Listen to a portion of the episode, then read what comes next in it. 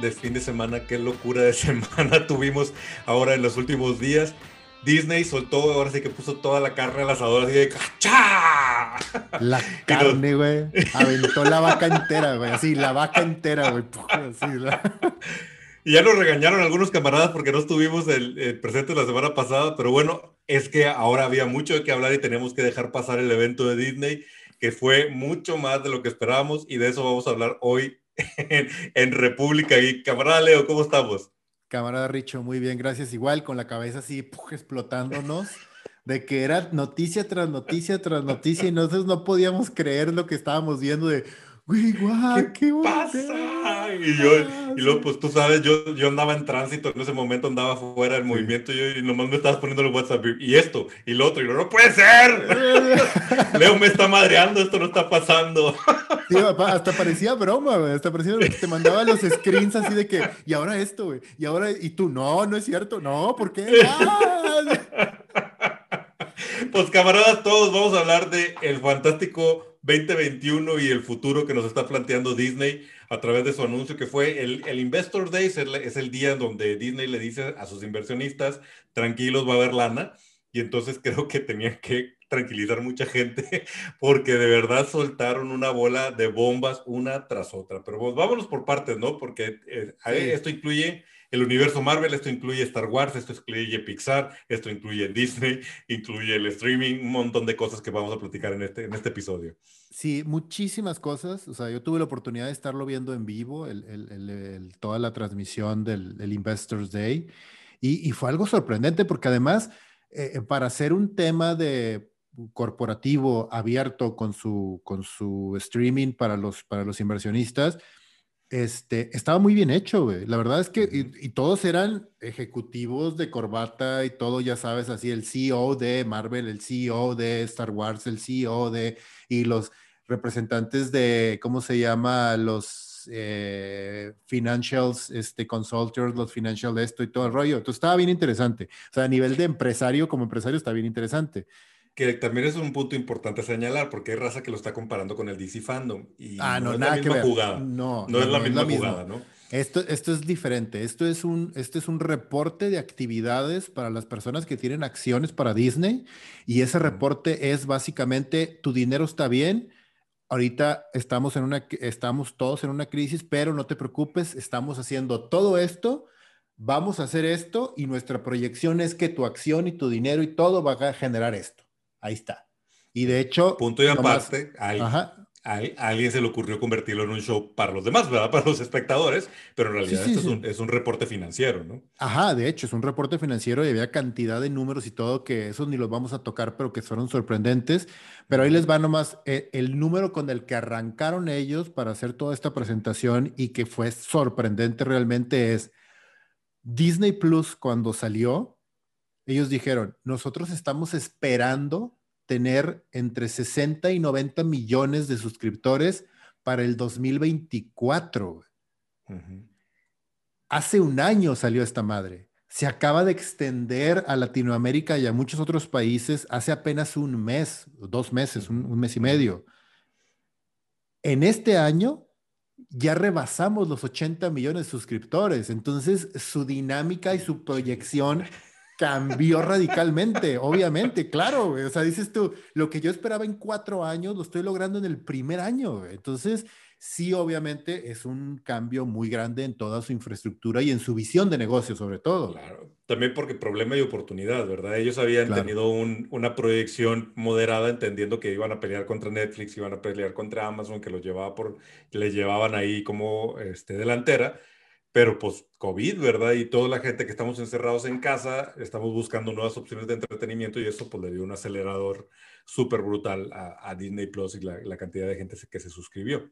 Exactamente, sí, eso fue muy bien. Y pues bueno, pasando ya directamente a, a las noticias, ahorita vamos a tocar el tema de dos grandes universos porque si no nos vamos a tardar aquí tres horas, güey, hablando. Entonces mejor pero sabes que antes de que brinquemos a los universos, un punto importante de los streamings es que justo lo que discutimos hace un par de episodios de, oye, es que Disney necesita, hacer algo con, con, la audiencia mayor, porque pues sí está padre que todo sea PG-13, pero pues también me gusta me gustaría ver un poquito más dónde está Deadpool, dónde está Logan, dónde está Aliens, dónde están todas las temporadas de, de Simpsons. Está bien interesante el movimiento que hicieron con eso, tienes razón, antes de empezar con eso, para nuestros camaradas en México, creo que en México y Latinoamérica, la, la estrategia es, van a tener dos plataformas. Básicamente Disney Plus va a ser para toda la familia y van a tener una plataforma que se llama Star.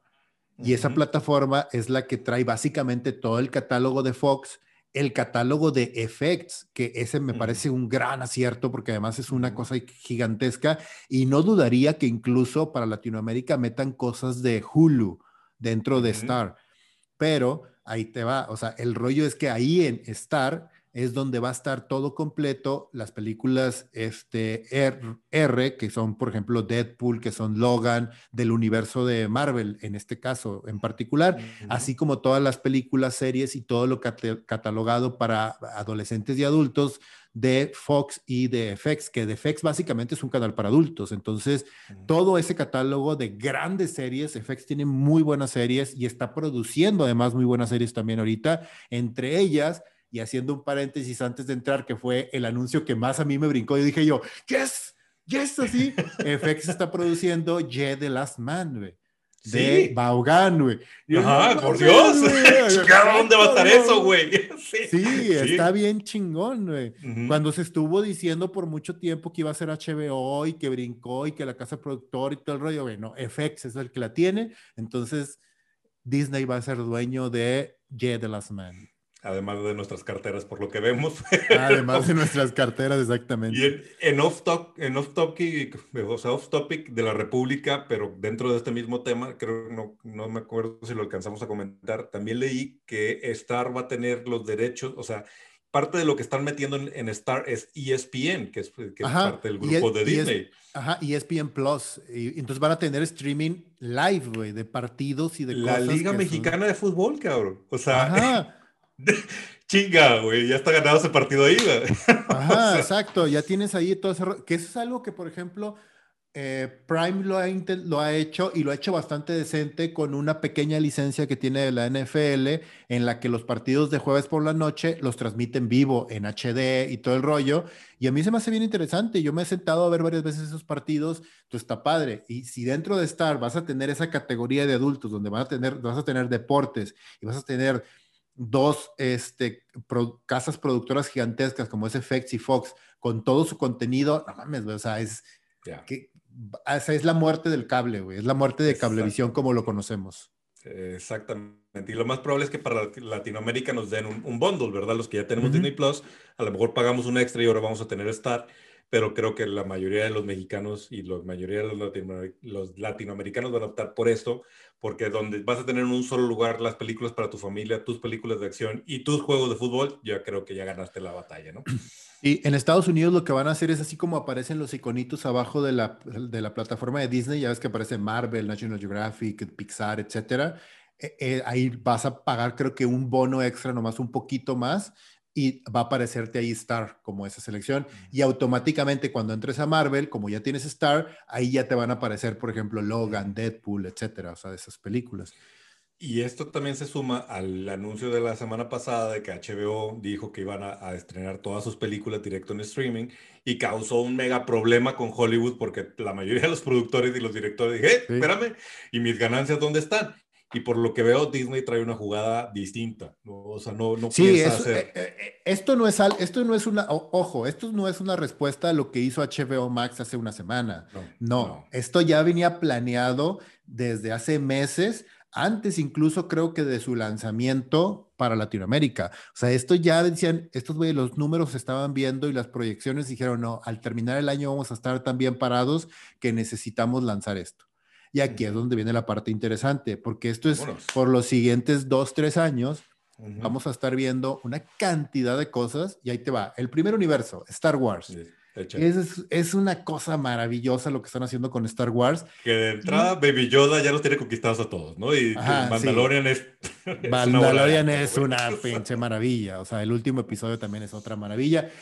otra vez, nosotros desde la, desde la primera temporada hemos estado diciendo que es un homenaje a, a Kurosawa y los siete samuráis y de Seven Samurais.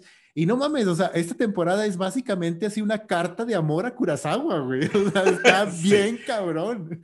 que además es la fuente de inspiración de George Lucas, entonces esto, hacerle una carta de amor a Kurosawa es hacerle una, una, una carta de amor a George Lucas también. Pues, claro. Y pues bueno, empezamos obviamente con The Mandalorian, que ya está autorizada y ya están ahorita en preproducción la tercera temporada. Eso todo el mundo lo teníamos súper claro. Pero ahí te va va a haber una serie de Ahsoka.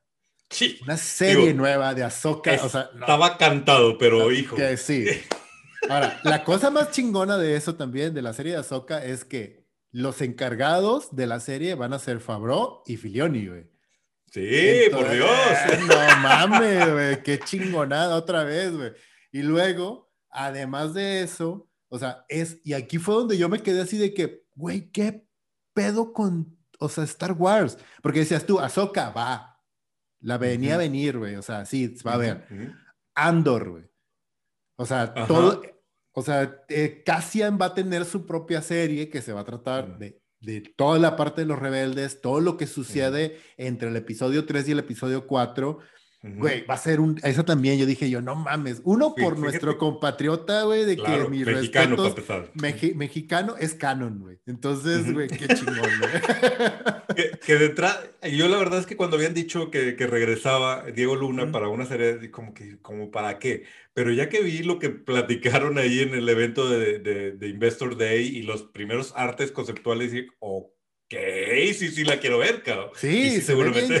se, ve bien chingona, güey. Se ve muy, muy chingona. Entonces dije, güey, qué padre. O sea, y luego viene otra que ya estaba súper cantada, que es la serie animada, que es la de, The Bad Batch, que de hecho nosotros lo llegamos a decir, güey, van a sacar una serie de estos cabrones, está, está cantadísimo, se notó, se notó bien cabrón cómo los metieron en la última temporada solamente para este ganchito, para que te entretuvieran. Entonces, eso ya la veíamos venir también. Este, entonces, esas cuatro series son como que dijimos nosotros, ah, va, güey, está chido. Ya, ya más o menos nos confirmaron como que e, ese ah. sentimiento de que ahí venía eso, ¿verdad? Y, y no sé si opina lo mismo, pero tanto Mandalorian como estas que acabas de mencionar, otra vez es Fabro y Filoni limpiando la casa.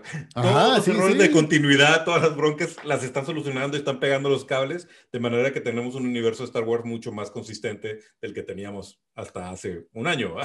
Entonces, Sí, muy bueno, muy buenos anuncios. Y luego aquí viene donde empieza el aquí el, el, el, el, de que me empiezo así a, acomodar en el sillón y digo, güey, ¿qué pedo que estoy viendo? Es uno, confirman, ahora sí ya confirmado bien que ya está haciéndose y todo el rollo, Obi-Wan Kenobi. Y todos, ¡ah, güey! ¡Qué chingón! Y con igual McGregor y todo amarrado, dices, güey, qué chingón. Y en ese momento es cuando empieza a latir tu corazoncito y dicen, y va a haber una serie de Lando. ¡Ah, su pinche madre, güey! ¿Qué pedo? Una serie de, Lando. Y, lo, y va a haber una serie de nuestros robots favoritos que se llama The Droid Story, donde va a ser C3PO y R2D2. Y dicen, ¡ah, güey, no mames! Y entonces así, agarran el micrófono y lo empiezan a soltar así, dice, Rangers in the New Republic. ¿What?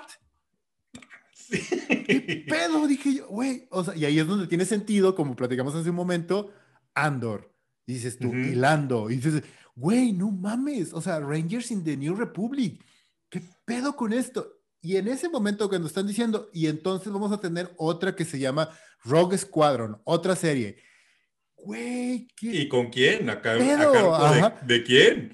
De Patty Jenkins, güey, tú. ¡Wow! dices tú, ¿qué pedo, güey? o sea, a la madre, ¿qué va a pasar aquí? Y entonces ahí sí sueltan dos cosas que yo digo. Una te la ponen así en medio de que, ah, vamos a ver, Star Wars Visions. Y dices, ah, ya le bajaron, ahí va a estar, ok, está bien y todo el rollo. Y por último, The Acolyte. Y todo, no mames. Una serie de seats, güey. Qué chingón. Una serie donde los malos son los protagonistas. Güey, qué pedo. Eh, se me hizo así de bien chingón y ahí te va, güey.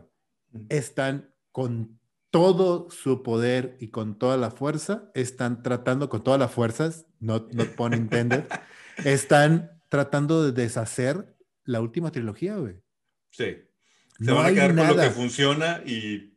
No hay nada nada posterior a Return of the Jedi y además todo el canon que están generando con The Mandalorian se está yendo por otra vertiente completamente diferente, porque en la nueva trilogía el canon que utilizaron en ese momento no existía ni jamás existió el Almirante Tron, no existió Ahsoka, no existió The Clone Wars, no existió nada de eso, güey. Entonces e, están borrándola, güey. A, mí no me sorprendería, de, y lo habíamos platicado ahí tú y yo fuera de, de programa, la posibilidad de que sea Luke Skywalker el Jedi que, que, el, que, el, Baby Yoda llamó en la meditación. ¿Por qué? Porque insisto yo en esta teoría. Yo, yo, yo, yo, tengo otra teoría, pero bueno, dale. Yo, yo insisto en esta teoría sobre todo con esto, porque si la mejor manera de borrar la última saga o que ya no nos importe es darle a Luke Skywalker otra categoría en la historia posterior a la, a la trilogía original. Y entonces, si lo metes a través de Mandalorian, pudieras contar toda una serie de historias de Luke Skywalker e incluso llegar a justificar por qué se convirtió en el personaje que vimos en la última trilogía, si quieres, ¿no?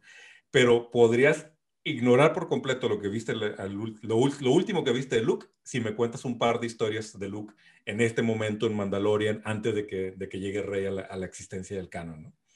Claro. No, y, yo, yo, sigo, yo sigo pensando que no va a ser Luke el que va a aparecer yo sigo pensando que el que va a aparecer es Ezra, güey. También, ah. pues digo, porque a final de cuentas están dejando a, a Filioni de que juegue con sus juguetes y meter a Ezra aquí, un Ezra ah, adulto, y que me justifiques porque no estuvo en la trilogía. Este, sí, no, es, darle básicamente, es darle básicamente en un par de años una serie a él solo, güey. O, que renazca Rebels, güey. como, serie, como serie live con un Rebels, con, este, con los personajes ya más maduros, un Ezra ya adulto, Sabine más adulta, también más experimentada, que además me encantó, bueno, no sé si cae en categoría de spoiler del último episodio de, de Mandalorian, eh, cómo están manejando, pues de hecho ya lo han estado manejando en varios capítulos, entonces no creo que sea un spoiler, este, espero que no me la rayen, pero esta justificación de estar diciendo, a ver, la guerra se acabó, pero no se acabó la batalla, o sea, y eso, es, y eso se me hace súper Claro, realista, claro, o sea, y es súper, exacto, es súper realista porque, o sea, el, el, hecho de destruir, es, de destruir el imperio no significa, o sea, destruir la cabeza del imperio o su arma más potente no significa que todo el desmadre que había de soldados, de jerarquías, de almirantes y de escuadrones soltados por el, toda la galaxia. O sea, de repente digan, ah, ya se acabó, ah, pues ya va. Ya, guardo la de la pistola y me voy a mi casa. No. y de hecho, al contrario, le abre la puerta a otro tipo de fuerzas que van a tratar de ponerse en el lugar de que dejó el, el imperio, ¿no? Y ese, ese sentido podría estar padre para una serie sobre Sabine y sobre Ezra en el futuro, porque sí, o sea, ellos seguirán luchando con cierto tipo de tiranos o cierto tipo de, de, fracciones del imperio que todavía están tratando de hacer lo suyo, ¿no? Sí, como así como Gideon, que está haciendo un papel como un medio almirante que se quedó con, la, con sus soldados y está haciendo su movimiento pues para tratar de que el imperio vuelva a salir, o sea, es lo mismo que está sucediendo. Y pues bueno, eso nos da una gran variedad de historias a contar en no, este, bueno, este es que es una riqueza también. Esa es una parte padre. La riqueza del universo en este momento es, o sea, no tiene límites, básicamente. Y eso nos lo demostraron con esta presentación. Y caray, que están rescatando a Star Wars como universo y como franquicia, porque, pues digo, sí, nos quedó como un sin sabor de la última trilogía y todo lo que hemos estado viendo hasta ahorita pinta como que va a ser una genialidad. Exacto. Y pues bueno, como cerecita en el arroz, la mismos, que son los mismos encargados, los mismos dueños de Star Wars, este, dentro de sus licencias presentaron tres licencias más que a lo mejor para nuestros compañeros de la, de la República Geek también nos interesan, sobre todo dos, creo que son las más, bueno, no, las tres son interesantes. Este, la primera Indiana Jones, que va a salir una película nueva de Indiana Jones. Esperemos que sea mejor que la última, porque la de la calavera, ah, zoom. Dásela a favor, por favor. Sí, güey, qué pedo con esa película. Pero bueno, no, sí, horrible, este, Willow. Que, Willow. Willow, que se me hace. Eh, ok. date, güey. O sea, ok. Sí, capaz de que resulta ser otro éxito inesperado. Pues dale. ¿no?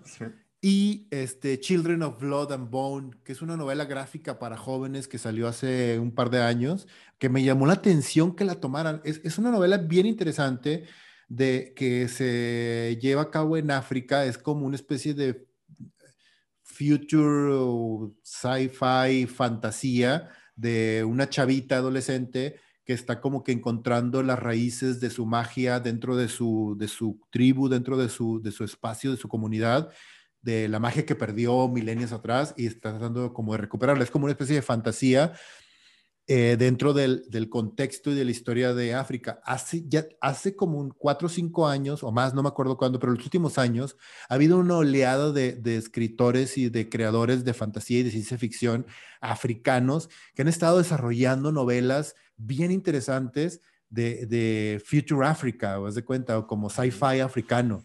Está bien, bien curioso y está bien chingón, güey, lo que están haciendo. De hecho, hay una novela que básicamente toma District 9 y lo hace mejor, güey. Y, me llamó mucho la atención, o sea, de que, no, no, güey, o sea, lo hiciste bien, gring, bien gringo el tema de, de cómo sería una invasión o cómo sería una nave espacial que cae en Sudáfrica. Y este güey dice, no, lo que realmente sucedería sería esto, y lo hace como una novela súper oscura. Y esta de Children of Blood and Bone es más o menos lo mismo, pero en África con fantasía y con magia, güey. Entonces, me llamó un friego la atención esa también de qué es lo que pueden hacer con esa franquicia, porque además, hasta ahorita creo que es una trilogía la que lleva la, la, la novelista, güey. Entonces, les puede dar para mucho también, güey. Y creo que lo que estamos viendo aquí, y lo, vamos, lo vas a ahorita comentar cuando sigamos hablando de los universos que, que nos liberó el ratón, estamos viendo a Disney planteándose el asunto de internacional. O sea, así como Netflix dijo, le voy a soltar la rienda a productores de diferentes países para tener franquicias que no hubiéramos tenido si solo trabajara Estados Unidos en esto. Creo que Disney está vislumbrando ese potencial que ellos además ya tienen medio, medio masticado por sus parques, ¿no? Y claro, y, es un gran acierto. ¿no?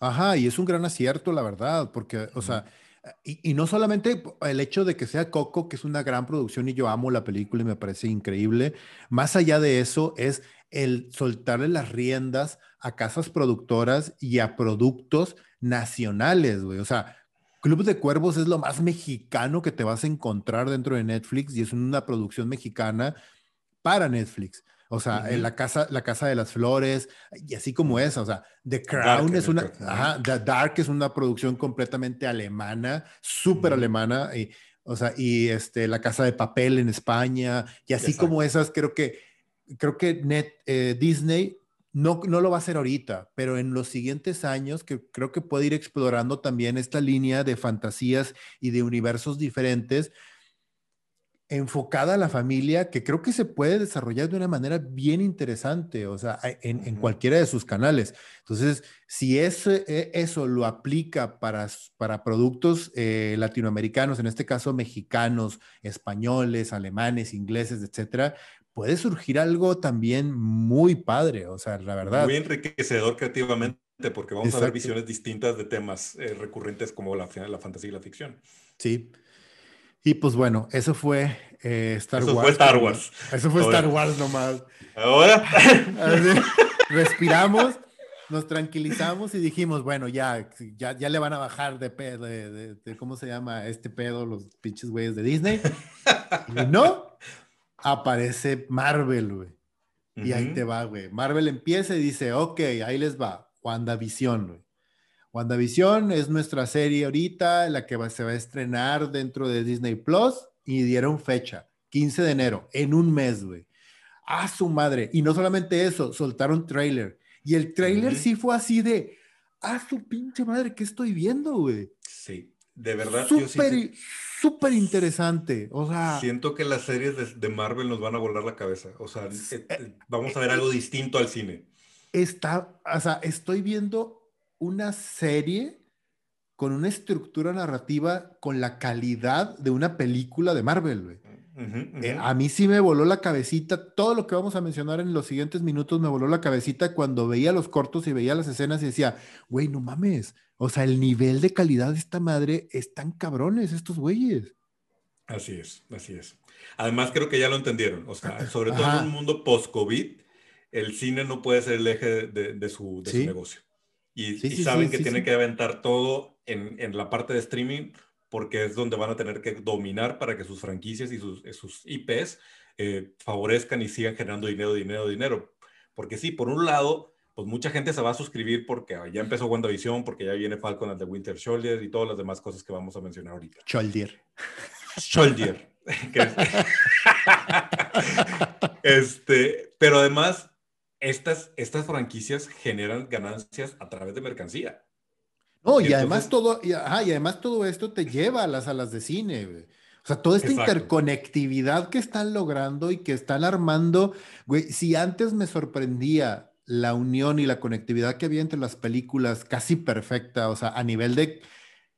Nadie lo ha hecho y creo que nadie lo va a hacer, güey, de conectar un universo de manera tan coherente y organizado a nivel de películas, güey, que 20 películas en un transcurso de 10 años con este gran final así de, no mames, o sea, no. O sea, y esto es un tic-tac para Warner, o sea, a ver, ajá, ya tuviste mucho tiempo por ordenar la casa, necesitas hacer algo, si no te vas a quedar fuera de la jugada.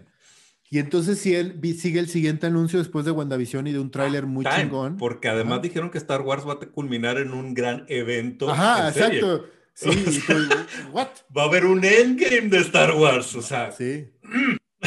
Chin. Va. Ok, Marvel.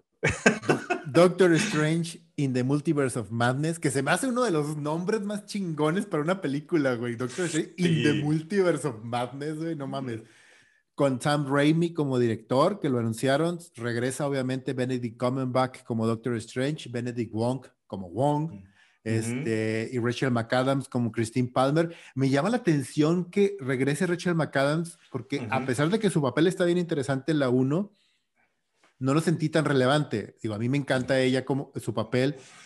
Y regresa Mordo, güey. Ah, sí, que sí, güey. Eh, no me puedes dejar con esa duda de qué pasó con ese vato, ¿no? Y además ese es el villano de Doctor Strange, entonces esperemos que sea el villano, entonces sí, se me hace que va a estar bien interesante y va a estar padre. Presentan después de Falcon and the Winter Soldier. Time. También ya dejaron claro que América Ferrara aparece.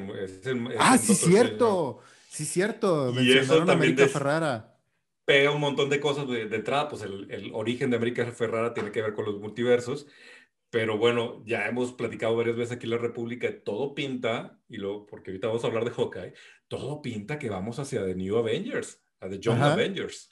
Sí. Y, ya que exista, ya está Miss Marvel en producción, ya este, Kate Bishop, eh, ya la vimos en, también en acción en fotografías, ya nos garantizan que viene América Ferrara, Young Avengers está, es, es parte del plan en algún momento, en algún punto, ¿no? Sí, se va a terminar fundiendo. Es como las películas de las películas de Marvel. O sea, tienes tu Ant-Man, tienes tu Capitán América, tienes tu Iron Man y tienes tu Avengers, güey. Entonces, creo que esto va a seguir así. O sea, va a seguir como con series paralelas en donde va a aparecer Miss Marvel, van a aparecer varias series así. Y, y en algún momento va a aparecer una serie que se va a llamar Young Avengers o que se va a llamar The New Avengers, no sé. Este, bueno, continuando, presentan The Falcon and the Winter Soldier y también presentan tráiler, güey. Y el tráiler también está bien divertido y, está, bien cabrón. o sea, dices tú, güey, qué pedo. O sea, el nivel de producción, lo único que me da tristeza un poquito es que son nomás seis episodios, güey. Pues es que nos van a traer súper fría con eso. O sea, nos van a traer brincando de serie en serie que van a ser cortas. Y yo, yo definitivamente soy partidario de que si mejor dame cinco o seis episodios muy buenos a 13, 20 episodios como la Rovers que te, puedes catar, agarrar 14 al azar, desaparecerlos de la historia y no pasa nada. Yo prefiero series concretas con episodios pesados uno tras otro, uno tras otro, ¿no? Sí, esa es una de las grandes enseñanzas, por ejemplo, de HBO a nivel general desde que empezó con las series, porque ese fue un gran cambio que ellos realizaron cuando empezaron con series tan maravillosas como The Wire o como The Sopranos, en donde, güey, te estoy dando 10 episodios por temporada con una calidad impecable, güey de actuación, de producción, de todo, güey. Que es lo que comentábamos también, que le preguntaron a Lindelof ahora que fue el evento del aniversario de Lost, que qué cambiaría si, si Lost fuera una serie actual, y se fue sobre lo mismo, digo, haría menos capítulos, porque se nota que a, él obligaron a cumplir con la cuota de capítulos, y hay un montón de capítulos de Lost que no, que no te llevaban a ningún De relleno total, de relleno total. Que soltaron plots, líneas de plot que nunca cerraron, ¿no? Porque pues en algún momento las dejaron ahí, había como 20 líneas, o sea, como 20 líneas que nadie dijo nada y todo. vamos a hacer de cuenta que esto nunca pasó y se dieron la vuelta y se fueron, güey. ¿Qué, pedo con el oso polar, güey? o sea, todavía ¿qué pedo con el oso polar, güey? Pero bueno, ok. Regresando a Marvel y universos más, más agradables. Este, siento que The Falcon and the Winter Soldier va a ser una serie sumamente divertida, que va a ser una de las series que más voy a disfrutar, sobre todo porque estos dos cabrones tienen una química bien chingona. Entonces creo que va a ser divertido verlos y, y, lo demuestran. O sea, eh, salen una escena, dos escenas de, de como con un tráiler de un minuto y medio, dos minutos, y se siente súper divertida, entretenida y con un chingo de acción. Es como ver, como ver este, eh, ¿cómo se llama? The Winter Soldier la película, la del Capitán América, pero con un poquito más de humor. Sí, y además son el tipo de personajes que en lugar de salir así como en un par de escenas nomás demostrando que tienen poderes, si me le das el tiempo de explicarme quiénes son las personalidades, los voy a disfrutar mucho más, ¿no? Exacto. Entra Black Widow ahora, en donde también dan una fecha de estreno y no entendí yo muy bien ahí qué fue lo que pasó, pero están hablando de que Black Widow va a ser como la punta de lanza para Disney a nivel cinematográfico y creo que rápidamente la van a meter a Disney Plus.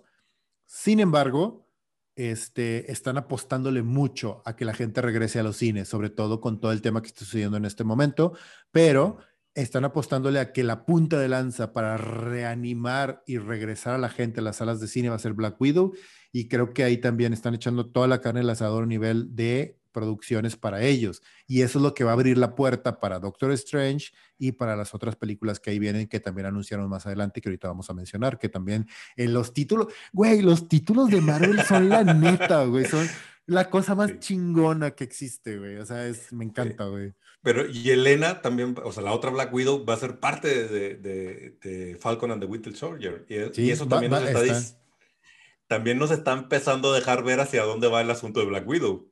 Ajá, sí. Muy bien. Pues. Y aquí está otro anuncio y luego te dices, güey, ya, güey, no mames, o sea, qué pedo. Ya estoy empalagado, pero sigo comiendo, güey, así de que menciona. otro pedacito más. Otro pedacito más. Otro taquito, otro taco más. Otro este, Loki, güey. Y, también ¿Y qué pinche trailer, güey? No mames. Qué pedo con lo que acabo, con lo que acabo de ver? Uno, güey, Owen Wilson, salen, güey, ¿qué pedo? O sea, actores de primer nivel, así. La serie se ve bien chingona a un nivel así de blended mind, de, de retorcerte la cabeza. Este, y sabes que estaba pensando por el tráiler y los cortos y todo, que puede ser una apertura para el tema del multiverso ¿Te acuerdas de este personaje, la cabeza flotante, que tiene como que una serie de televisión y que es como un productor de televisión en el universo Marvel, donde agarra personajes y los mete y, ah, para que entretengan y todo? No me acuerdo cómo se llama el personaje. Eh, ahorita me acuerdo, enemigo de los X-Men, sí, sí, sí. Ajá, es enemigo de los X-Men, exacto, que e, es, es, como una especie de productor de televisión en un multiverso. Iba a decir modo, pero no es modo, que es este, ah, no puede ser, nos la están rayando algunos aquí. sí, exacto.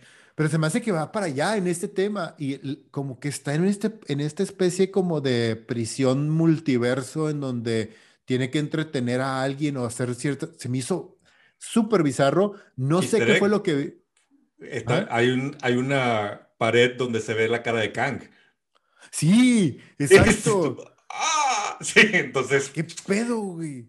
y además se siente que el sabor de Loki va por otra onda. O sea, sí, sí va a ser vamos a tener un villano protagonista. No es Loki el que se hizo medio buena onda al final. Este es un villano. este es, Loki cuando, Loki todavía no tenía alma, ¿no? Y este, entonces vamos a ver Loki en un problema y por lo que vemos va a ser una historia súper extraña, bizarra, divertida, atrevida. Me encanta que también aventaron el, diseño este de, disfraz de Loki con medio traje, que es como de los últimos cómics más modernos. Es increíble, ¿no? También está llena de detallitos está bien chingón que se arriesguen a hacer ese tipo de cosas. Creo que van a ser súper bien bienvenidas, que eso también da pie al otro anuncio que ya sabíamos desde hace, desde hace tiempo que iban a sacar, pero también soltaron tráiler, güey. What if? Mm.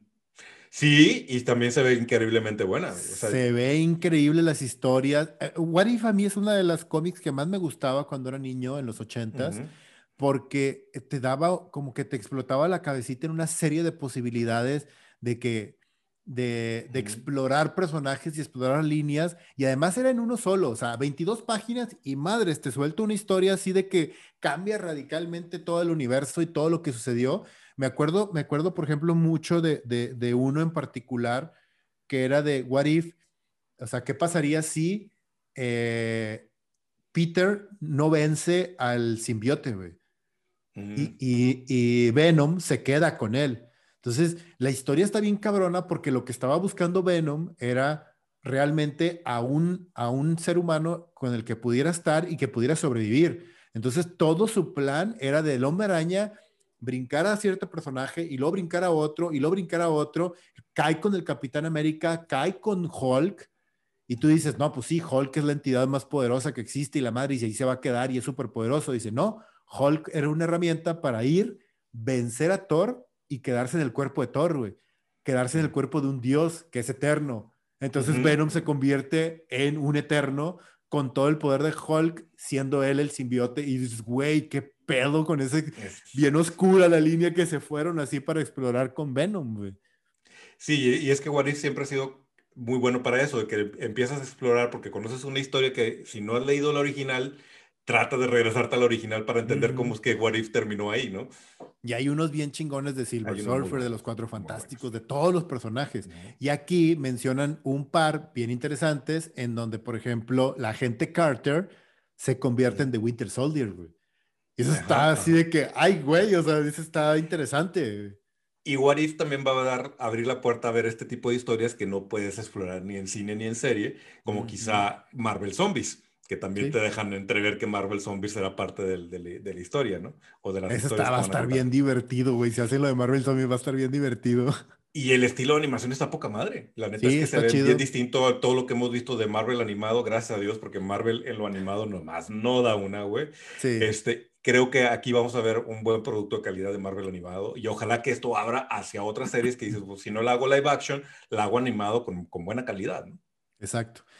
Luego presentan Shang-Chi, que ya habíamos visto, The Legend of the Ten Rings, que ya dice ya lo que habíamos mencionado en episodios anteriores, que ya terminaron la producción, están en postproducción y están todo listo para estrenarse el próximo año. el próximo año vamos a tener tres películas de Marvel directas. Sí, vamos a tener todo lo que nos debían del 2020, ¿no? Exacto.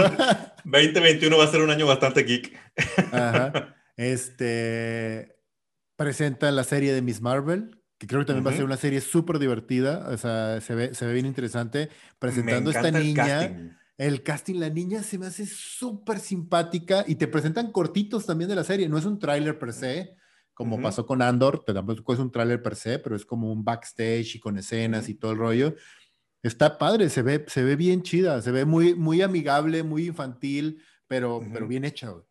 Y creo que también que entra en la, en la, pieza de este rompecabezas de Disney armando la internacionalización y la, la multicultura, ¿no? Porque vas a tener, y se ve que le están apostando mucho al personaje de Miss Marvel y tiene mucho sentido en el mundo en donde vivimos y en Estados Unidos, en la situación política que tiene, un personaje con estas características, con esa alma y que sea musulmán, va a ser un parteaguas en varios sentidos. Estoy seguro que el próximo año 2021 y 2022 vamos a ver mercancía de Miss Marvel, pero hasta donde no, ¿no? O sea, y este, también otro producto que les funcionó bien y creo que va a seguir funcionando muy bien es Captain Marvel, que ya anunciaron la segunda película también. Así es. Tú dices, güey, ok, va. O sea, no dijeron nada, nomás dijeron ya esto va a salir. En, en, el 2022 sale Captain Marvel 2. Entonces ya están en preproducción, ya están armando todo el rollo.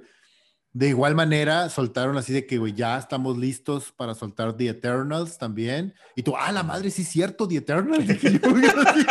¿Qué pedo, güey? Que tiene un casting, pinche The Eternals. Dije, güey, qué pedo. O sea, está Angelina Jolie, está este Richard Madden, está Salma Hayek, otra mexicana también dentro del universo. Está este, ay, ¿cómo se llama este güey? Eh, eh, que me cae súper bien, es comediante, Yumael este, Nanjani o el, de Silicon Valley, que no me acuerdo. El de Silicon Valley, exactamente. Está este Barry Keoghan, que es un actor joven bien interesante, este, el que salió con, con esta película de tira, esta, la de eh, Necesitamos hablar de Kevin, que se vende una actuación bien chida el chavito, es bueno. Este, y entre muchos otros, o sea, se ve súper, así súper grande la serie, digo, la película. Eternal se ve que va a ser una producción que también nos va a cambiar el juego en muchos sentidos. Y, está padre porque son de estos personajes, digo, pues, son de Jack Kirby, son el corazón de la mitología de Marvel. Son, de la edad de oro de Marvel, güey. o sea, la mitología, exacto, son la mitología de Marvel. Es el, es el Silmarillion de Marvel, güey. Eso es buena, güey. Eso es buena. Y además está padre porque no ha sido tan explotado, entonces tienen mucho por dónde agarrarle. Y claro, claro. O sea, y, es, y si, si antes pensábamos que The Guardians of the Galaxy y Captain Marvel extendió el universo a, a otros planetas y lo hizo más universal todo el tema de, del universo de Marvel, no mames, The Eternal lo va a crecer todavía mucho más, güey. Así es, así es. Y luego regresamos otra vez a Nueva York a una serie chiquita que es Hawkeye, güey. Que yo, no mames, yo le tengo un chingo de fe a, Hawkeye, güey. La verdad es que decías, no, pues sí me la aviento, pues es Hawkeye, pero como que, eh, pero ya que empiezas a ver lo que parece que están haciendo, que es adaptar página por página la serie de, de el, Fraction. El, cómic de Fraction y de Aya, sí, güey, no mames, güey, si, hacen eso así, Además, todo, al menos por lo que hemos visto detrás de cámaras y todas estas fotos paparazzas, se me hace que fue un gran, gran casting para Kate Bishop. ¿eh? sí, sí. Está súper bien la chavita, súper bien se ve. O sea, parece que estoy viendo las páginas del cómic, está bien chido. Y luego después de eso, sueltan, dices tú, güey, ya, ok, ya me puedo relajar, ya se van a calmar estos güeyes. Madres, güey, She-Hulk, también, 2022 ya sale la serie de She-Hulk con Tatiana Maslani. ¿Y? Y yo también así de que, güey, Ah, su madre también, güey. Tatiana Maslani, sí, cierto, es Chihol. Y la parte más interesante que yo dije, güey, ¿qué acaba de decir este güey? Tim Roth regresa como sí, Abomination. Y quizás el villano más desperdiciado del MCU, güey.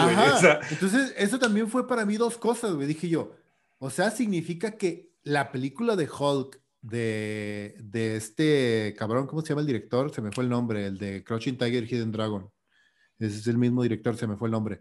Este, ¿es, es canon o no, güey? O sea, o, nos quedamos con la última, ¿va a funcionar o no va a funcionar? No, pero ya era canon porque pues Thunderbolt Rose había regresado de ahí y, salió primero en esta película con, con Edward Norton, el, que, antes de que, de que... Ah, sí, cierto, es que Tim Roth salió en la, de, en la, Edward Norton, no salió en la otra, la que borraron fue la otra, fue la otra, sí, la, tienes razón. A la de Ang Lee, tú decías, no, la de Ang Lee la de Ang Lee, La de Ang Lee sí la borraron por completo y la de Norton fue la que hicieron canon, quitando nomás a Norton de, la ecuación. Exactamente. Te das cuenta que desapareciste a Norton y Tim Roth hace un perfecto abominación, cabrón. Está, bien chingón. Entonces sí. Y además, bueno, Mark Ruffalo, que ya habían dicho que sí aparece, pues también va a ser parte de She-Hulk. También. no va a ser una pequeña serie, güey. no, ya sé, güey, no mames, porque además, es, o sea, recordemos todos que el origen de She-Hulk es Hulk. tiene que aparecer a fuerzas Mark Ruffalo digo, no sé cómo lo vayan a manejar en la serie, pero el, origen en, los cómics es como un, un poco silly, un poco como que naive. El, tema de una transfusión de sangre de, de, ¿cómo se llama?, de Bruce Banner a su prima y resulta que se, la sangre hace que se eh. vuelva Hulk. Eh. A mi esposa le gusta mucho Orphan Black, entonces de ahí conoce a, Tatiana, a Tatiana Maslany. Entonces le dije, ah, Tatiana Maslany va a ser She-Hulk. Y le dije, ¿She-Hulk? Pero sí es Hulk versión mujer.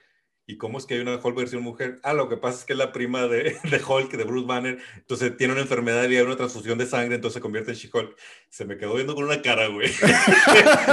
hizo sentir bien ñoño así. Sí, qué No mames. exacto, sí. Espero que hagan algo porque sí, yo creo que uno de los orígenes más pedorros que existen en Marvel, pero el personaje, lo, el, de a manera que fue pasando de escritor en escritor, le fueron dando mucha personalidad y por eso She-Hulk es uno de los personajes que más queremos. No, bueno, la, serie de Marvel sí, la serie de She-Hulk en manos de John Byrne es una cosa maravillosa, güey. Es una cosa chingonada. O sea, John Byrne otra vez lo volvió a hacer con She-Hulk y es una cosa increíble. No creo que hagan eso porque ya existe Deadpool. No voy a mencionar nada, pero ya existe Deadpool. Entonces no creo que se metan en ese, en ese mundo, pero bueno, vamos a ver, vamos a ver cómo lo solucionan todo el click es, es, el, carisma de, de She-Hulk. O sea, She-Hulk es un personaje muy carismático. Sí, yo creo que para los... Matlani lo va a poder lograr. Ajá, y para los amantes de los cómics, o sea, Deadpool copió eso de She-Hulk. No fue al revés. Deadpool no inventó esa parte de romper la cuarta barrera. Lo hizo primero She-Hulk y de ahí se agarró Rob Liefeld para hacer el pedo de Deadpool. Pero bueno, esa es otra historia. Y hablando de orígenes interesantes, güey que creo que lo van a respetar al pie de la letra todo, como dijimos nosotros, ojalá y que sí hagan esto, ojalá que sí respeten lo del, lo del pinche dios egipcio, ojalá y que sí respeten lo de las diferentes personalidades y madres, Moonlight. ¿Y qué dice este cabrón? ¿Qué dice Kevin Feige? Ah, sí, el origen del rey Egipto. Y es un personaje que tiene múltiples personalidades. Y yo así de que, güey, lo van a hacer igualito. Y además dicen que va a tener como acción Indiana Jones, güey. Ah, va a ser una cosa súper loquísima también, cabrón. Sí, sí, sí. Dije yo, güey, no mames. Y ya estaba, yo dije, güey, ya. O sea, dije, güey, Moon Knight, lo que acaban de decir, dije, güey, ya se pueden retirar. A gusto me tienen comprado por los siguientes cinco años. Les voy a pagar su pinche suscripción Disney Plus. Me vale madre, güey. Socio vitalicio. Socio vitalicio. Y Kevin Feige dice, vamos a sacar otra pequeña serie en donde vamos a utilizar el personaje de Samuel L. Jackson y dije yo, eh, van a sacar a Nick Fury. Bueno, dije, ok, está bien. Secret Invasion.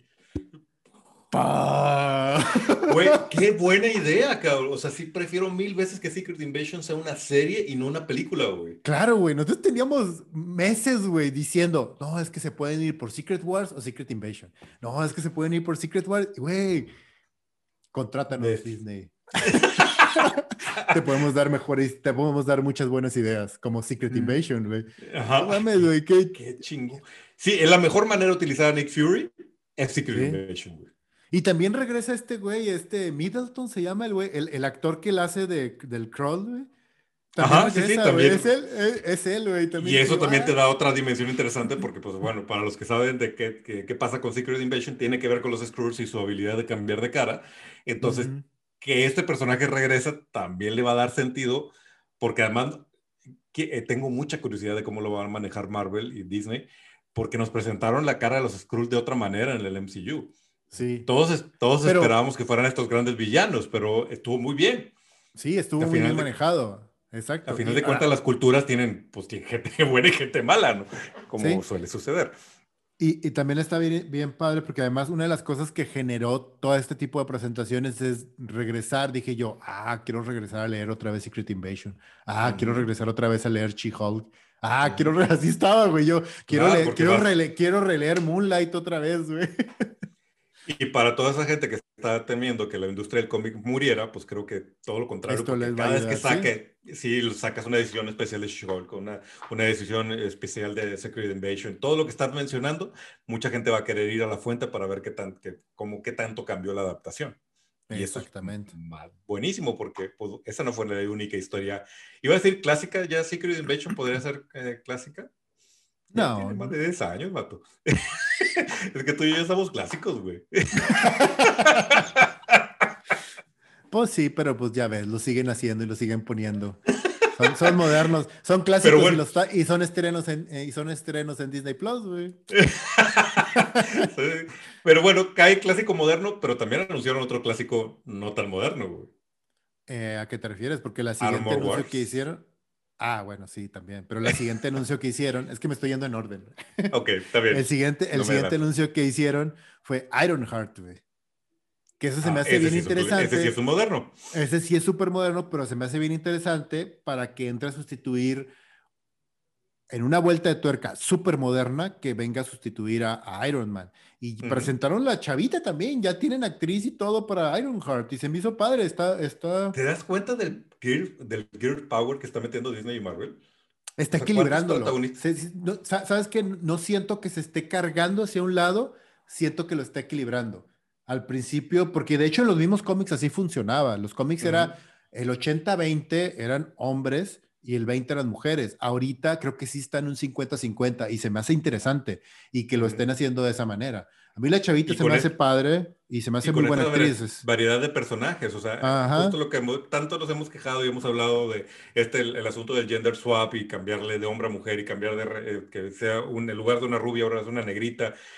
Pero cuando realmente el personaje fue nacido así, tiene mucho sentido que, que tengas esta diversidad de personajes como Miss Marvel, como, Ironheart, y, ya no se siente forzado, ya no se siente que, agarraste a Steve Rogers y lo volviste afroamericano, ¿no? Ajá, exactamente. Por ejemplo, en el caso de Ironheart está muy, muy chido porque, digo, todos sabemos que en la historia este, Tony Stark tenía esta predisposición de memoria súper complicada, que entendía cosas súper rápido, que era, o sea, era, y, al, y lo ponen en el universo Marvel, lo ponen como una especie de don que existen varios personajes dentro del universo.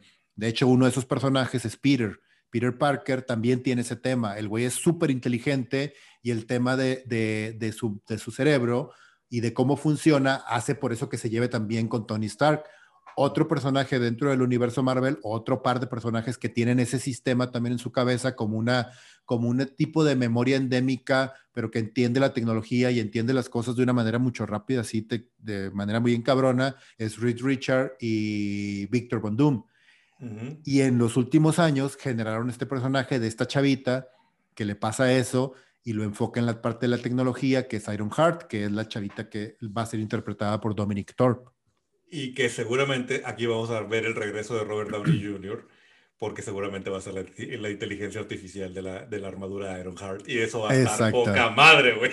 Sí, va a estar bien chido que él regrese como voz en off de este, eh, Robert Downey Jr. Y pues sí, y luego después de eso hicieron el anuncio que mencionaste de Armor Wars, que eso está bien, está bien chingón, porque eso es una historia que ya pasó también en cómics, güey. Sí, güey, qué chingonada, cabrón. Y también le da su, su lugar a War Machine este, para, para, ser protagonista en una serie y en una, y en una historia que tiene todo el sentido que él sea el protagonista, que es, que es este, Armor, Wars. Sí, pues, eh, y para este, pues la, la premisa es súper básica, pero está bien chingona. De hecho, el cómic está bien divertido también, porque básicamente entra gente, terroristas o ladrones, y se roba la tecnología de la armadura de Tony Stark y le empiezan a aplicar y replicar y hacerla diferentes cosas y lo utilizan como armaduras para guerra, la venden como este, mercenarios, etcétera. Entonces, eh, me imagino que el tema con Don Cheadle va a ser que empezar a cazar estas armaduras, vencerlas y quitar, regresar la tecnología. Y es una premisa súper sencilla, pero que puede darte para un chingo de cosas. Y, que, y seguramente va a ser una serie muy, muy entretenida. Y aquí es donde yo levanto la mano y digo, ah, esto puede ser tan divertido, tan malo, como, como el origen mismo de, cómo se va a desarrollar esto. Lo dijeron y yo ya me estaba arrepintiendo y dije yo, no, ¿qué van a hacer? ¿Por qué? Y lo dicen, y el encargado de hacer The Guardians of the Galaxy un holiday special es el mismísimo James Gunn. Y dije yo, ¡a su madre! ¿Qué pedo? Y además James Gunn ha dicho varias veces que él sí es fanático del Holiday Special de Star Wars, güey. con su visión particular de ver la vida y cómo, a cómo trajo a los personajes de Guardians of the Galaxy al, MCU, yo estoy seguro que este especial de Navidad va a ser una locura. me encantó porque él mismo tuiteó o lo puso en Instagram. Dice, ah, caray, no esperaba que Disney me dijera que sí. Nos vemos pronto, nos vemos el otro año. Ah, ¿cómo no? Ah, ah, ah, pero, pero, pero si eso lo mencioné nomás en una peda, güey. Seguramente este especial va a ser un trancazo, güey. Sí. Porque sí. son personajes muy queridos. Groot y, y, este, y Rocket Raccoon son de los, yo creo que de los personajes que más dan para que sigan viviendo dentro del MCU y, y en otros artículos periféricos. Y hacer un especial de Navidad, yo creo que de todas las franquicias de Marvel, esta era la franquicia para hacer esa locura, güey. Ya sé. Y luego encima de eso dice, ah, y por cierto, vamos a hacer una serie de I Am Groot cuando es chiquito. Y tú, ¿qué pedo? y dices, pues Baby Yoda, Baby Groot, vámonos, dinero.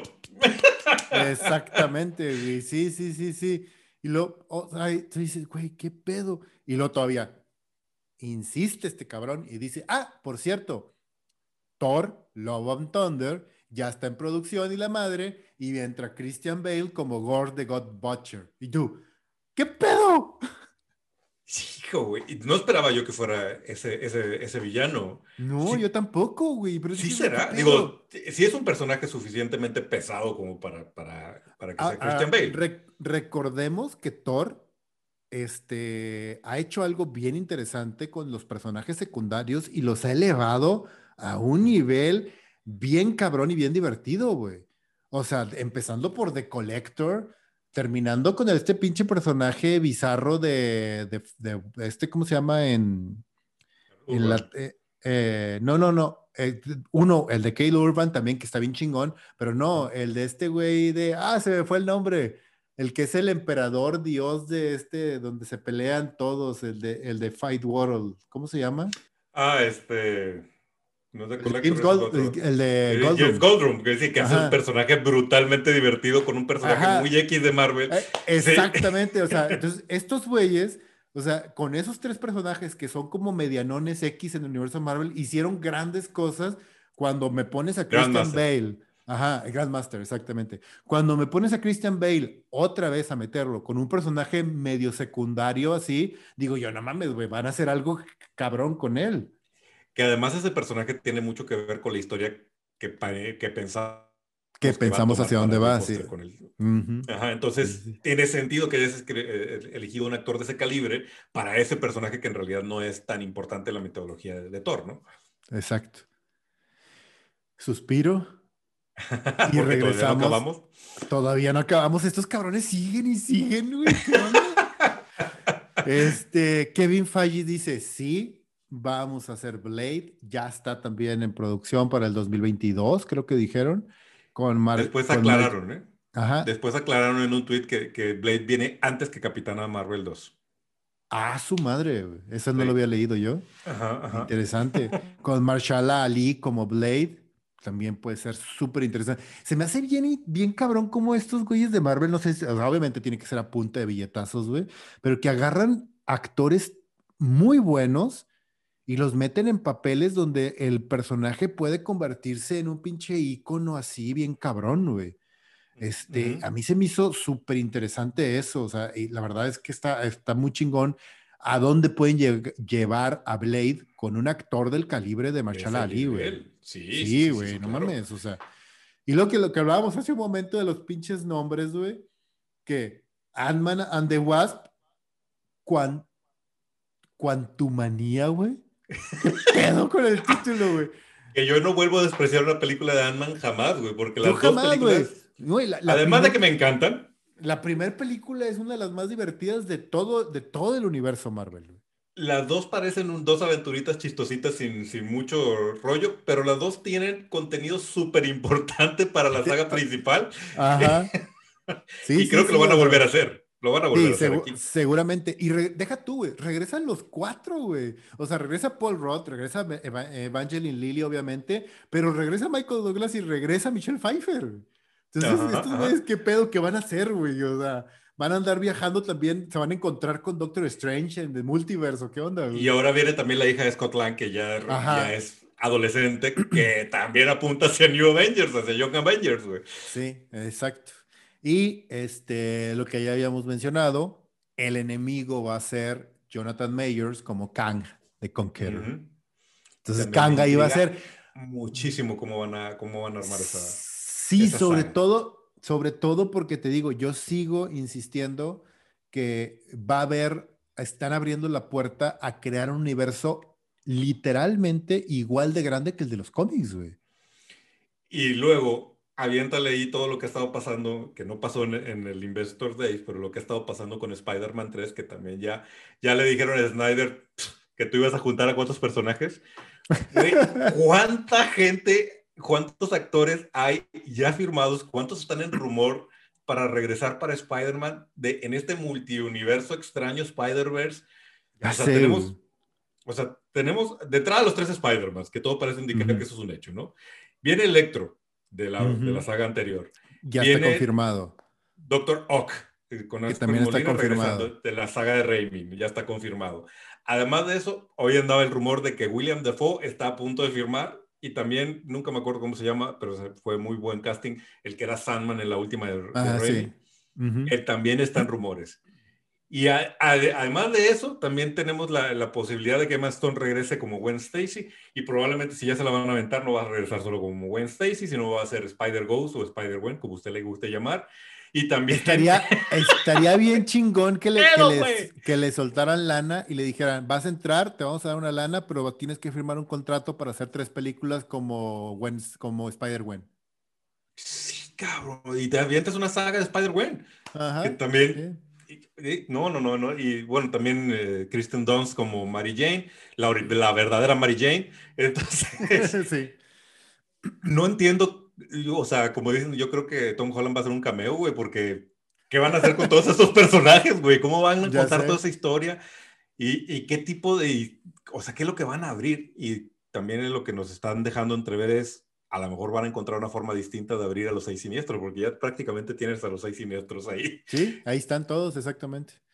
Muy bien, pero bueno, eso no pasó en el Inversor Day. Después seguiremos hablando de Spider-Man en the, the, Multiverse of Madness de verdad, güey. o sea, la, verdad Madness. Después de esto, ya pues, sale Kevin Feige hablando de Black Panther 2, en donde menciona algo bien interesante, donde dice que no van a recastear a, a Eso este... Está bien, loco, ¿hacia dónde vamos? Ya habíamos platicado la posibilidad de que Shuri se convierta en el, nuevo Black Panther, que eso pasa en los cómics. Pero ¿cómo le vas a dar pie a eso? Pues quién sabe, yo creo que yo creo que yo creo que lo que van a hacer, creo, es, es, Black Panther 2 enfocado en la Guardia Real y en Churi y, y, ella tomando el manto de Black Panther o utilizando algo semiformal y el rey, pues el rey en el trono, güey. O sea, es, es la única forma que yo le veo. Se, Ajá, se, me hace, se me hace bien interesante y se me hace un, un, movimiento muy arriesgado que les va a funcionar bien cabrón, güey, desde ahorita. O sea, el no recastearlo y el, el honrar la memoria de este cabrón para que viva y para que esté ahí y para que sea, porque él era Black Panther. Punto, güey, así se acabó. Así, él era Black Panther, güey. Es que trascendió el personaje. la interpretación de Chadwick Boseman como, como T'Challa es más un icono cultural que el personaje de Marvel. Es lo mismo que pasó con, con Chris Evans. O sea, Chadwick, Chadwick lo que hizo fue no solo actuar como eh, Black Panther, se convirtió en Black Panther. Llevó y trajo a la calle temas raciales, temas de comunicación, temas emocionales, temas, o sea, el güey realmente se convirtió en Black Panther, así como Chris Evans se convirtió en el Capitán América, güey. Y como Robert Downey Jr. se convirtió en, en, Tony Stark. Entonces está bien cabrón lo que hizo Marvel con ellos y lo que hizo Chadwick con el personaje y se me hace así de, híjole, güey, mis respetos Marvel y qué chingón que hayas hecho eso y que no, y que no vas a cambiar el personaje, güey. Qué triste porque sí queríamos ver más historias de, de T'Challa, pero quizás es el camino correcto y se vale en este, en este universo cinematográfico además. Sí, y en ese momento, cuando ya se estaban despidiendo, dijo este güey, ya, de nada. Ya, se, ya se, acabó, ya se acabó este pedo. Y como diría Steve Jobs, and one more thing, estamos trabajando en la película de Fantastic Four, dirigida por este güey que hizo la primera de Spider-Man, de Homecoming. Y yo, ¿what? ¡Wow! Y eso también empieza a cuadrar cosas porque Caen el Conquistador tiene que ver con Reed Richards y a lo mejor el mismo Armor, Wars va a tener que ver con Doctor Doom. Y, ¡ah! Sí, creo que nos, nos, nos, acaban de abrir el panorama para lo que será la, siguiente saga de, de, Marvel, que también surgió el meme por ahí. Galactus, güey, no mames. Eh, pero, pero sí, está bien cabrón, porque el meme este que anduvo circulando de dice, no, pues es que Marvel ya se acabó con Endgame espérame tantito. ¡Oh, cabrón! O sea. Hold my beer, güey. Son 10 años más de películas, güey. 10 años más de películas. Sí, tranquilamente. Fácil, con la mano en la cintura. Y ojo, no dijeron nada de X-Men, güey. No dijeron nada de X-Men. Nada de X-Men. Que ahí también, detallito, pues hoy nos enteramos que, ¿cómo se llama ahora Thomas Elliot? la actriz, la actriz que ya no es actriz y que ahora es actor. Ah, sí, este. ¿Es, Thomas? Es uh, Elliot. Ay, se me fue el nombre. Bueno, él, ya sabemos quién es. Ajá, que en algún momento fue Kitty Pride. Ajá. Está en negociaciones con, con Marvel. Entonces, discutíamos hace rato, ¿será que es la Kitty Pride del, del multiuniverso o le van a ofrecer un papel ahora sí de, de, de hombre este, o de alguna cosa transgénero? No sé qué Hay, personajes, ojo, hay personajes en los X-Men que son transgénero y hay personajes en Marvel también. Podría ser un parteaguas también brutal, caos, que, que, aventaras un personaje transgénero en este como como manifiesto de Marvel decir yo sí tengo representación de todas las culturas y de todas las creencias, ¿no? Podría ser, y ese también es una gran noticia. Además del pequeño detallito de que, de que todo parece indicar que tenemos abogado ciego en, en Spider-Man 3 también, que eso también hizo ese. Ese, ese, ese, rumor está ahí. Y pues para cerrar ya a nivel técnico, a nivel numerológico y todo, dijeron, bueno, pues ya, o sea, vamos a cerrar. Eso ya, esos fueron los anuncios, güey. Y para cerrar, Disney dice, bueno, nosotros estábamos esperando de 60 a 90 millones de suscriptores en, este, en los siguientes cuatro años y ahora nuestra prospección es que para el 2024 estemos teniendo de 230 a 260 millones de suscriptores. Casi nada. Más. Ahí nuestro humilde negocito que estamos armando entre amigos. La inversión, la inversión total de todas las series y todo lo que se está desarrollando para los siguientes cuatro años por Disney Plus, todo lo que acabamos de mencionar, más otro bonche dentro de Disney, dentro de. Porque no hablamos de Pixar. No hablamos de Pixar, no hablamos de las animaciones. Chris Evans es Buzz, Lightyear. Lightyear Chris Evans es Buzz Lightyear. ¡Mames! Este, están invirtiendo 4 billones de dólares con B, 4 billones. de los gringos. De los gringos. que, son más en español, en, en pesos. Sí, sí, sí. Es, hijo, cabrón.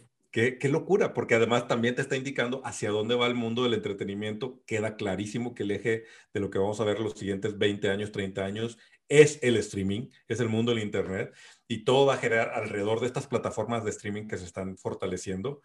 Y yo creo que sí vamos a ver caer uno que otro gigante aquí, ¿eh? O sea, sí. Sí, en, este, en, este, pleito sí se va a, al menos se va a tropezar uno de los grandes, si no es que vean, vamos a ver el próximo yo, yo blockbuster. Estoy, ¿no? Yo estoy pensando que el, el desastre y la, el fracaso más grande de esta guerra de, de, de, streaming va a ser HBO. HBO Max en particular. Sí, se sigue sin ver, sin pies ni cabeza.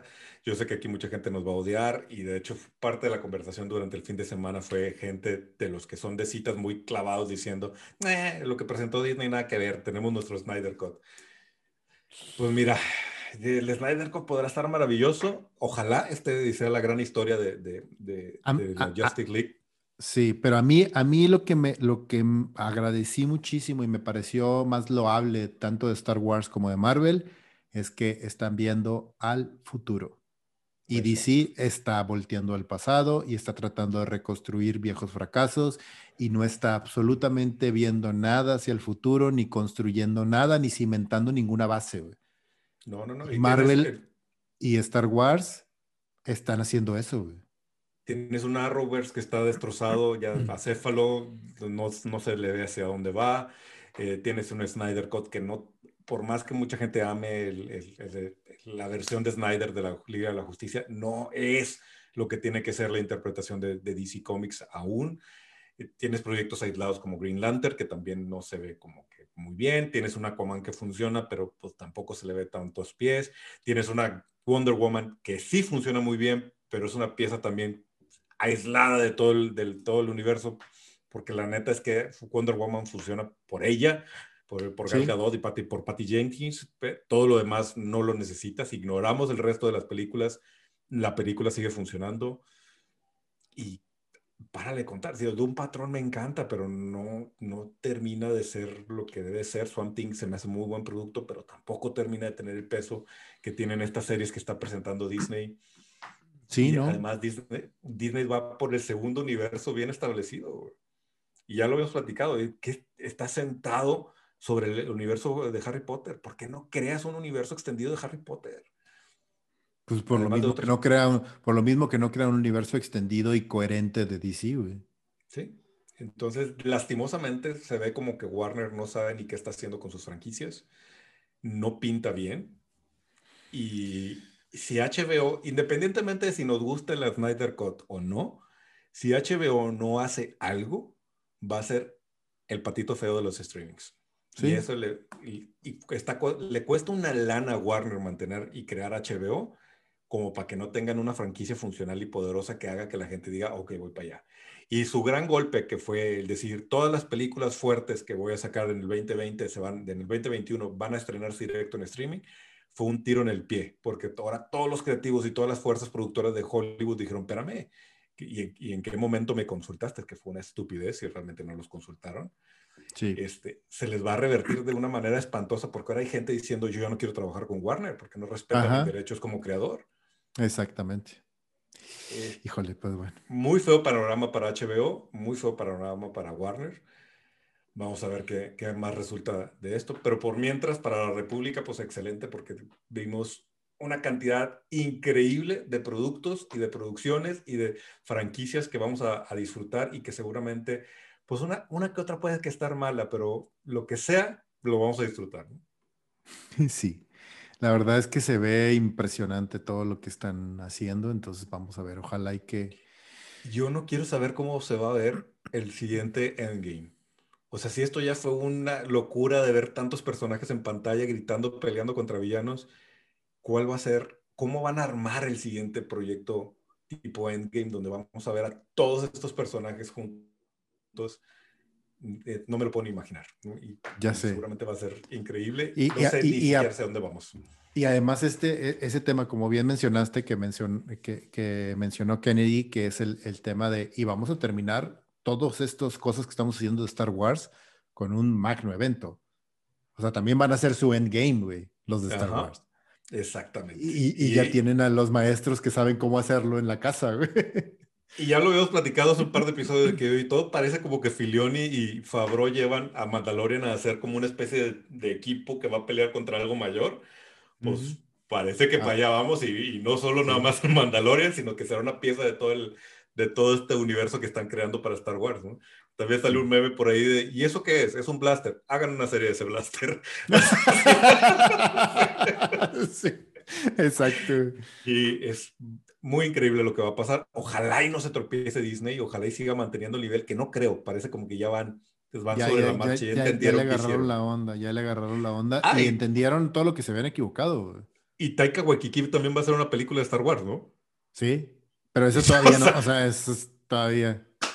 que eso también dice chingado, o sea, Star Wars tampoco está muerto para nada y parece que vamos a ver cosas bien interesantes en, en los siguientes en los siguientes años. Qué, qué locura, cabrón. Qué locura y qué, qué, lástima por DC y Warner que ojalá, ojalá despierten y alguien diga, a ver, con permiso, déjenme agarro el orden de esto. Y otra cosa que tampoco mencionaste es una serie de, de Aliens. Ah, sí. Digo, es que no nos metimos en nada de lo que mencionaron fuera, fuera de Marvel y Star Wars, güey. También va a haber una serie de Shogun, güey. O sea, sí. Ah, o sea, hay un chingo de cosas que se mencionaron, pero ahorita nos quisimos acotar solamente a este par de universos. no, a este pequeño episodio que nos dura una hora y cacho. Ajá, ya tenemos una hora aquí hablando y estuvo bien chiquito porque nomás tocamos dos, dos universos pequeños. Es que se aventaron que tres horas hablando de novedades. Cuatro horas, güey. Duró. Y te digo, de repente surgió la conversación en internet de que no, pues es que se están copiando el DC Fandom. No, esto no es un DC Fandom, no, no, se, no, se equivoquen, ¿no? Sí, y no, no de mérito DC Fandom. DC Fandom fue muy bueno. Hablamos en su episodio de qué buena, qué buena convención se aventó Warner. Pero sinceramente lo que Disney acaba de aventar los deja en un tamaño así menor. Sí. Tristemente. Así es. en fin. En fin. En fin. Pues bueno, señor, pues, aviéntese, aviéntese la lista completita. habiendo cubierto el tema del, Día de Inversionistas de Disney, les recuerdo que nos sigan en nuestras redes sociales. Eh, recuerden que estamos en Facebook, estamos en Instagram, también nos, pues, pueden encontrar en YouTube. Si estás escuchando esto en podcast, suscríbete a la lista, ya sea por Spotify o donde prefieras escuchar tu podcast. Si nos estás viendo a través de YouTube, prende la campeana, la campanita, iba a decir, la campanita. Suscríbete al canal para que no te pierdas ningún episodio de República Geek y recuérdale a tus amigos y a todos tus conocidos que existen este par de chaburrucos que hablan de estos temas como si fueran de trascendencia internacional, que sí lo son. Así es, todo lo que dijo él, síganos en arroba República Geek en todas partes. Muchas gracias por quedarse hasta el final, camarada Leo. Camarada Richo. Pronto tendremos episodio especial de, Navidad y algunas cosas también de fin de año, entonces estén al pendiente también de lo que vamos a hacer en este, en este mes de diciembre cuando, cuando, cuando encontremos el tiempo para hacerlo. Pero sí lo vamos a hacer, lo prometemos. Gracias y nos vemos en el próximo episodio de República Geek.